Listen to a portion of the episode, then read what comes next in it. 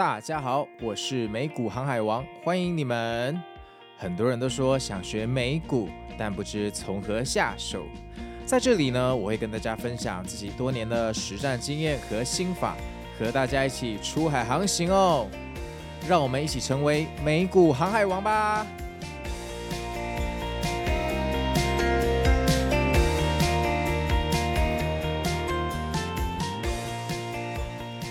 大家好，我是美股航海王哦。那现在的时间是八月十号，礼拜四。那最近啊，无论是台股或美股或其他国家的股市，真的是呃，就像那个洪水泄洪一样，就从呃七月十九号就像一路山崩哈、哦，然后这个雪球滚啊滚，滚到这里，然后大家都已经。呃，大家感觉都快扑街了哈，尤其是如果你是做台股的朋友，有买伟创的朋友啊，相信呃最近你的社群应该已经不容易看到人家在晒这个对账单哈。那做空赚钱的朋友也不敢晒对账单，因为他怕没有朋友，因为有一句话叫做。做空就是把自己的快乐建筑在朋友们的痛苦上嘛，所以呢，最近我想大家应该没有什么 FOMO 情绪了，现在就只有呵 呵大逃亡的情绪哈。那我在每日的航海日志一直跟大家强调哦，在我们看不清楚局势的时候，也许我们没有办法做出很好的避险策略，或者我们用期权、用期货来避险的手法，没有像专业的法人这么的熟练。但我们至少可以做到，那我们就多预留一点现金部位，因为这个现金部位就像是你机车安全帽里面那个缓冲的海绵呐、如果你没有这个现金部位，万一你车祸被撞飞，那你很容易就颅内出血，因为你的头跟安全帽中间没有一个哦，没有一个那个缓冲的机制啊。啊，那今天我打算跟大家聊呃一个话题哦，就是我们每天看盘到底在看什么东西，希望从中获得什么东西。好，那美股既然是日夜颠倒，到底需不需要熬夜看盘呢？那我相信，为什么这个时间点这一期的美股心法要跟大家聊这个，主要是我知道最近很多人一定睡得比较不好。哦，之前大家都信心满满嘛，那我知道很多小朋友甚至信用扩张到极限，融资满仓干进去，然后就是要赚一波大的。可是最近啊，费城半导体指数、纳斯达克指数、台股的加权指数，三个人。一起无情的下跌哦，一定让很多人睡不着，甚至上班都一直在跑厕所看盘啊。那午休时间也不想吃饭了，有没有？就一直在看盘，就到底要杀到什么时候？那台股就更惨了，台股还有跌停板，跌停板我还不能做什么事哈。所以这个时候刚好趁这个时间跟大家聊一下，我们看盘哈，到底是要看出什么东西？好啊，其实你一定知道美股的时间是日夜颠倒嘛，哈，美股的时间就是晚上的九点半到四点。那现在因为已经没有冬令时间的差别了哈，所以以前呐、啊，有时候还是十点半开盘到五点，所以相对来讲，现在对我们的环境比较和蔼哈，毕竟四点收盘比五点收盘还要好。那很多人一开始做美股的时候会有这个疑问啦，哈，就是说，哎，九点半到四点我要睡觉啊，那不看盘怎么办？我钱会不会不见？或中途若跳水的话，那我不就是等于亚洲人睡觉，老美又出来坑杀亚洲人了吗？好，不好意思，我们身为亚洲人本来就是要被坑杀，因为毕竟现在全世界金融市场就是华尔街主宰嘛。那你想玩这个游戏，你就必须符合进场的规则哦，不要太去抱怨，因为抱怨不会帮助我们赚钱哦。我们要想的是说。在呃华尔街主宰的世界里面，我们散户要怎么样分一杯羹啊？我们绝对不会是赚最多钱的人，好，赚最多钱的永远是那些机构啊。但是我们可以想办法分一杯羹，好。那美股基本上是全世界最大最自由的市场啊，那多空博弈这超激烈的，每天行情啊，甚至在收盘的前五分钟都可以完全逆转哈。那如果你是刚入行美股的朋友哈。呃，你一开始看盘，如果遇到多头行情，你可能会过得非常舒服哦，那种感觉就像呃轻飘飘的，你这个骑在那个孙悟空的筋斗云上面那种感觉哦。但是啊，像这一波下来有没有？这就是一个血淋淋的例子啊！七月十九号到现在啊，这个每一天都是过山车，没有反弹完，隔天就下杀下杀下杀。虽然说二零二二年跌得更惨，但毕竟我们人啊是呃一个预设会呃自动忘却不愉快记忆的一种生物嘛，哈。所以我们可能已经忘记二零二二带来的恐惧了哈。那七月这样的下杀，虽然幅度跟去年二零二二比起来真的不大，真的不大，但我们还是很痛苦，我们还是很痛苦哈。那以前啊、我在刚入行美股的时候哈，可能是十年前吧，有一个前辈跟我说啊，就是因为我问他说，哎，为什么你股票做这么大，但是你却嗯不做美股？那他跟我说啊，是时间的关系。那我那个时候还年轻啊，我就想说，哎，这什么国什么东西啊，对不对？大家都可以熬夜去 KTV 唱歌了，那熬夜看个盘有什么问题啊？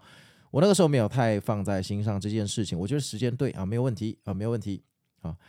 但是啊，后来我就开始入行做美股了。然后那个时候我是一个价值投资的身份入市哈。那我那个时候当然呃博览群书啊，就是你念得出来的那些价值投资的圣典啊，我几乎啊我几乎都看过啊，几乎都看过。然后啊，就像我上一个 p o c k e t 说，我觉得人的这种生物哈，就是当你开始研究一件事情的时候，你就会想要继续去关注它，然后你会想要去实验它，实验完你会想要去验证它。这个就像一个医生或者是一个科学家，我今天有了一个假设，我提出了一个假设，接下来我要设计实验去验证，验证完再反复的验证，然后最后得到一个定律，好，假设就会变成定律嘛，然后我就得诺贝尔奖，就是这种概念。所以当你开始认真看股票的时候，或者我自己以前的时候，虽然我是一个价值投资派，我看的书也全部都是巴菲特那一挂的价值投资。但是当我看的越多的时候，我会开始觉得说，诶，是不是这边可以怎么操作一下？诶，这边可以先部位先加一下或减一下。当我开始动起这个念头的时候啊，我的手很容易就会管不住，我就会开始去做事情。然后等到我开始下海去做事情的时候，我的看盘频率本来可能一个礼拜一次，就会变成三天一次、两天一次。然后呢，如如果我又不小心一直赚钱的话，我的信心越来越膨胀的话，我最后就会变成每天看盘。为什么？因为我放的钱变多了，我变担心啦，对不对？如果我今天只把十 percent 的财产放在股票，你觉得我会看盘吗？I don't care，才十 percent，我一定跟我朋友说，那个钱可有可无，就是闲钱。我用闲钱玩股票，绩效才会好。诶，我跟你说，我到现在为止，我真的觉得用闲钱玩股票的绩效是最好。你知道为什么吗？因为我们永远不会去干涉它，因为钱真的少，所以 we don't care。We don't care 的时候，就是事情往往发展的最好的时候。你一定有这种经验，对不对？如果你是一个上班族，然后老板叫你做三个案子，其中一个案子老板管得非常紧，另外两个案子让你们自由发挥。你有没有一种经验，就是最后老板管得超紧的那个案子表现反而没有那么好，然后两个让你自由发挥的案子却表现得异常的开花结果？对吧？一定有，对吧？就是这个道理哦。其实我们在管我们自己股票部位的时候，我们就相当于是你平常讨厌的那些惯老板。但是你说我们能不管吗？啊，那是我们的钱嘛，对不对？所以如果要常常看盘，又要管住双手，这个时候就必须要修行。好、哦，就大家就是常听到一句话，你就必须要有纪律。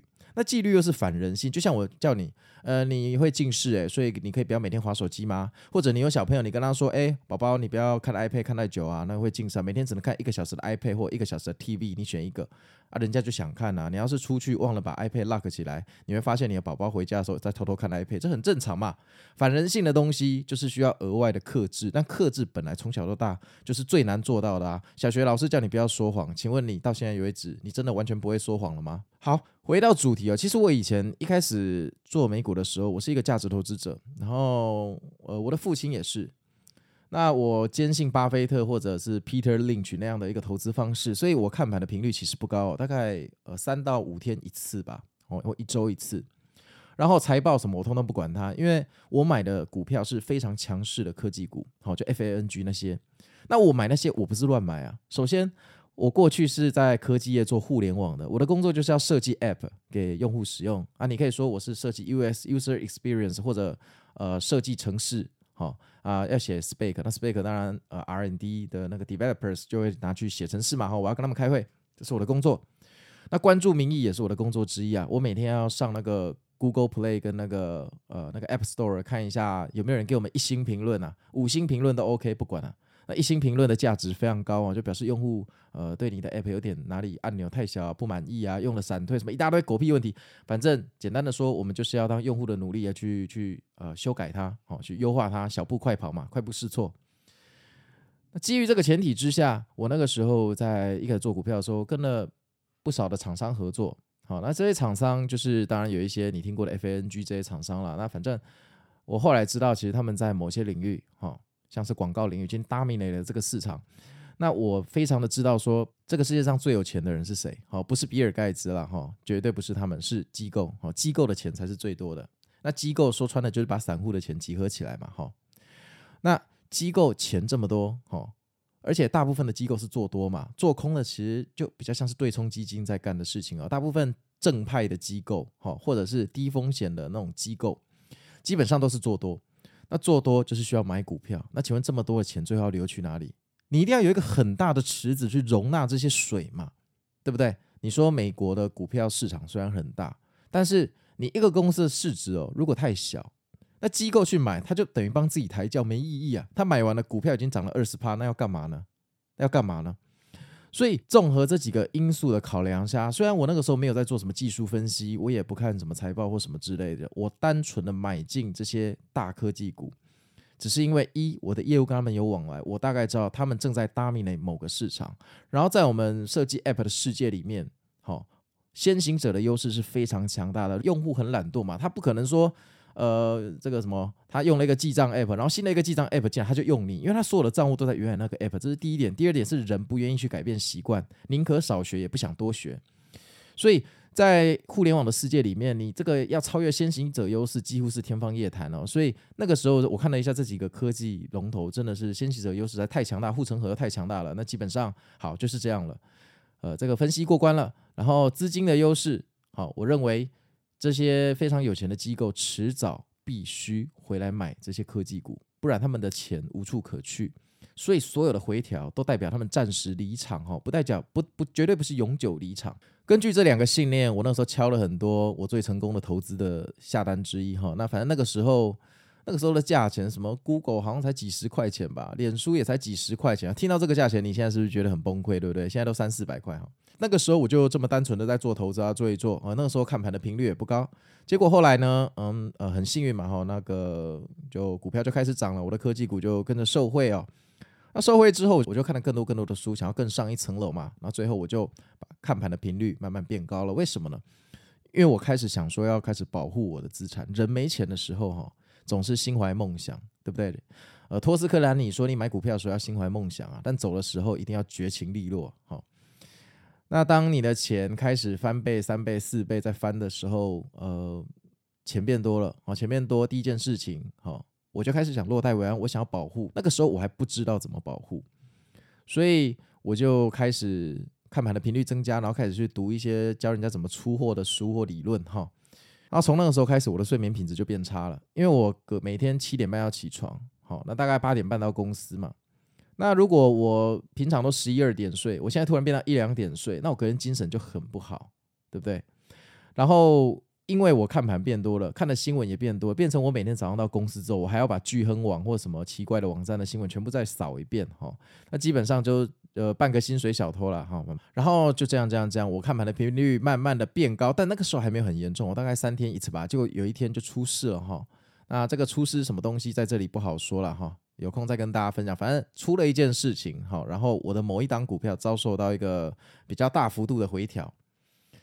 从那一天开始哦，那一天是几月几号哈，我自己都还记得。从那一天开始，我就改变了我的人生观，于是我就嗯，把我投资的观点全部重新梳理一次，然后从那一天开始，我就变成常常看盘的人了。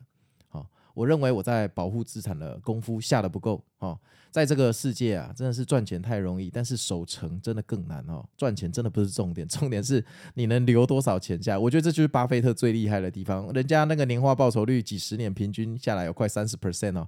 我们要看的不是他如何做出成功的交易，他厉害是厉害在他赚钱，市场却永远吸不回去，他没有把钱还给市场，这才是他真的很屌的东西哈。于是呢，我就开始变成了一个关注走势的美股宝宝哦。那开始看财报哦，开始看每天的走势。然后我还知道每个月的第一个礼拜会有恐怖的非农数据啊，第二个礼拜会有 CPI 的通胀数据啊。然后呃，每个月哈，也不是说每个月啦，大部分的月份都会 FOMC 啊，啊，还有呃三个月一次的四巫日哈，这几个东西你们要记一下哈。我觉得呃，非农数据、CPI 还有 FOMC 跟四巫日，呃，这个是你们唯一需要关注的日子啊。那当然还有什么其他的什么零售数据啦、失业救助申请金啊，反正一大堆。如果你真的要关注，大概每个月至少二十个数据吧，哈，都安排的好好的，让机构去操作。不过我不建议你看那么多，因为看那么多，第一，你的知识增加了，你的钱也不会增加。相信我，左巴掌右巴掌，你会更混淆哈。所以那么多的数据给专业的分析师去炒作，我们这个散户哈，量力而为，不要去做一些我们无法负荷的事情哦。好，那当我关注的事情越来越多，我就更常待在家里研究股市嘛。哈，晚上出去邀约就变少了啊。最后恭喜了，我就变成一个中短线的交易员了。那呃，可能一个长的交易可能放三个月吧，那短的可能就放个五天啊。我突然变得很短线啊。然后我在这里还是要再说一句话：如果你现在还不是一个短线的交易者，表示你对股票的执着跟投入还太少啊。因为今天如果你是一个呃怎么说价值投资者，你真的花了很多心思读了很多财报的话，而且你放的钱真的不是只有十 percent，真的是蛮多的一笔钱的话，我相信你是绝对不可能一个股票拿五年不去动它的，那是完完全全的不可能哦，完全不可能。你问我机构为什么可能？第一，机构玩的是客户的钱呢、啊。客户亏钱，他还是有奖金跟薪水，你知道吧？好，当然，如果你连续两个季度都跑输别的基金经理，你饭碗可能会不保。好，这是第一点。第二点，谁跟你说机构拿五年都没有在卖股票？人家每一季都会季末调仓，他赚钱的股票，他会降低这个股票的水位，然后跌的时候，他可能会在季末调仓的时候去增加。人家有在做 rebalance，所以人家并不是真的在那边长期持有，好吗？长期持有是一个。精神观念不代表他的手需要一直长期持有这么做。那那那你说，巴菲特前阵子买了台积电，他有长期持有十年吗？他不是说如果你不要持有十年就不要买进吗？对不对？啊啊啊！自打嘴巴吗？也不能这样讲嘛，哈。所以千万不要把一个信条当做唯一的事实真理哦，那个会束缚了我们自己的行为哦。然后呢，我觉得每天看盘真的没有什么不好。后来我每天看盘之后，看出了一点兴趣。我这个人对数学跟数字本来就很有兴趣啦，所以我以前在科技业的时候，我也常常帮老板看一些后台的数据哦，啊，就要用程式去买一点，去看用户的一些数据、点击率之类的。那后来看盘看一看，哎，看出了兴趣，我自己也呃觉得蛮有趣的哈。就是我觉我觉得股价的跳动间会给我一些额外的资讯，当然这个额外的资讯绝对不是说。这个价钱就是支撑，或这个价钱就是天花板。我跟你讲哦，看盘最没有意义的资讯就是价格，因为价格都是拿来骗的。价格是代表现在市场认可它的高度，不是要你用这个价格去判断明后天会不会跌破这个价格，或会不会呃冲破这个屋顶哦，绝对不是哈、如果你看盘看完之后，你只记得现在的价格，那我建议你不要看盘，因为表示你可能不适合。好、哦，你可以听我，你可以早上起床后听我的呃。那个什么，呃，美股航海日志哈，每天三分钟哈，你会发现我的美股航海日志里面非常少提到价格这个东西。我大部分跟你讲现在市场怎么走，然后我认为市场预期怎么走，却没怎么走，哪里出了一点问题。我大部分是在讲市场情绪啊，千万你看盘的重点千万不是价格。你如果看价格的话，你一定会进进出出，到最后你一定会被打巴掌打到两个脸肿起来哈，千万别这么做哈，千万别这么做。好。但是呢，很抱歉了，我们散户就是非常势利，我们散户就是把投资讲成投资，但其实心里把股票当做赌博的一群顽劣生物嘛，哈。我们进场之后，说实话，我们还真的只在意它的价格。我们美其名在那边看什么最近 AI 浪潮什么鬼浪潮？请问你们真的关心吗？你朋友在伟创工作，你真的关心他的三节奖金跟升迁有没有顺利吗？其实你不 care 嘛，你只 care 说你公司的股价为什么不涨？你公司的股价什么时候要涨？其实我们只 care 价格。好，但很讽刺的是，价格是由市场情绪来支撑的。今天一个股票如果现在很受欢迎、炙手可热，大家都想买它，很少人想卖它，它就会涨。那反过来，如果超多人都想要获利了结，它就会跌嘛。这就像一个大明星一样，你不一定，你不一定唱歌唱的最好才会红啊，对不对？但是很多人喜欢你，你一定会红，好，你一定会红。所以这个道理哈，就是说，我们看盘的时候，我们得去理解这件事情，因为如果，嗯。你看盘不是为了了解市场的情绪，而你是为了了解价格的支撑的话，那你看盘会非常非常的危险哦。而我相信，如果你听我的 podcast，然后你自己是一个有习惯每天在看价格的人，你一定能体会我刚刚讲的话，就是你看价格哦，绝对是看到最后，你就会常常在呃论坛上面看到一些毕业文，就是真的太难玩了。我今天进场空又被拉爆，结果拉爆之后我进去追涨又被刷空，真的不玩了，我毕业了，各位。网友们，祝你们好运！我先告退。你一定常常看到这种毕业文，我已经看到多到我现在可以直接背出来给你听哈。那回到我的主题哦，每天看盘哈，我觉得可以。但是如果你是一个正直的话，我给你两个建议。第一个建议就是，我认为每天关心盘势是代表你尊重你的钱，这没有问题。好，但是你不要看到四点了，相信我。你看到四点的绩效绝对不会比你看到十二点半好，这我敢跟你一百 percent 打包票。这件事情没有例外，没有几率的问题，一百 percent 就是这样。你会发现很多时候就是因为你十二点半后去睡觉，你才能熬过来。真的，因为美股上半场通常在搞诈骗，就往反方向走；下半场通常阴人在搞跳水，叫呃螳螂捕蝉，黄雀在后。所以其实美股不管上半场跟下半场都一样糟糕，都一样阴险，好吗？所以你今天哦，你想哦，你上半场要被骗一次，如果你下半场不去睡觉，你再被骗一次，对不对？那你被骗两次的几率就非常的高，而且很多时候它中盘的跳水是没有理由的，就纯粹是机器人的指令被触发，他就这么做，或者联准会官员不小心在演讲讲了一句话，他就这么做。他做完之后，市场马上恢复冷静，强大的回补机制马上把它买上去。如果那个时候你没有在睡觉的话，我敢跟你保证，你一定会被洗出去，你一定会被洗出去。所以，那你又说航海王啊？那这样的话，那万一真的遇到跳水，我不就真的死了吗？对，没有错。可是你要想，我说过的嘛，一个策略是执行一百次的结果来决定，对吧？所以你去睡觉，有时候你可以闪过一些不必要的下跌，因为它会强烈回补，会涨回来。有时候你确实会被跳水卡到阴，你就真的亏到了。好，那假设这个是五五波，好，到最后不赚不赔，那你至少赚了三个小时的睡眠了。你至少赚了三个小时的睡眠了。而且就算是五五波，你真的看到四点，你五五波好了。你要知道，一点到四点看盘那个压力非常之大，说不定你脑细胞死了多少，高血压多少，你都这个成本都还没算进去哈。所以综合下来，站在你身体机制的考量，不要高血压，不要脑充血，然后再加上你可以平均每天多三小时的睡眠，我非常建议你，如果你不是全职交易者，千万不要看盘看到四点哦，绩效绝对不会比较好。那第二件事情哦，就是以我自己的回测来讲，我认为我全职看盘之后，在牛市里面绩效其实没有好多少，真的没有好多少，好那个几个百分比，我后来真的觉得我不如去睡觉。所以我看盘其实有一半是我的兴趣在支撑，包括我现在在讲呃美股航海日志，这个九十九 percent 都出于我的兴趣哦，这目前都是兴趣在支撑，我就是喜欢讲，我就是喜欢分享，就是这么这么简单而已哦。那每天看盘什么时候最有用？熊市最有用。二零二二年，哦，我就还不错哦。二零二二年，为什么？因为每天看盘最大的差别就是跳水，咱们懂得逃命嘛。前提是要你懂得逃命啊。如果你看盘看到苗头不对，你还不逃命，那我我确实也不知道你看盘是在看什么东西啊。就是你看盘就是为了发现不对的东西嘛，对不对？那你可以早一步落跑，因为美股的隔夜风险很大。你今天不跑，明天盘前跳空。往下十 percent 你就亏大了嘛，哈，所以其实看盘来说的话，我觉得抓反弹的意义小于逃命的意义。那如果你全呃你每天看盘，然后看到走势不对，你又不逃命，那还是真的别看了，因为真的在浪费你的睡眠时间哦。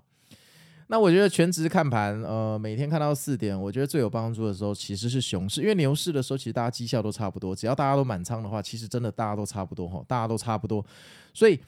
综合这两个因素来讲，哈，因为美股的大部分的时间目前还都是牛市。啊，你不要跟我说什么过去美股失落的十年，我跟你讲，现在的资金利率都这么低，这个世界已经习惯了低利率的情况底下，低利率哈，就像是呃那个什么运动员服用的禁药跟兴奋剂，基本上已经戒不掉了，所以在低利率的环境下，没有什么标的的投资报酬率可以比股市还要高，好，债券永远就是拿来避险，那你说加密货币？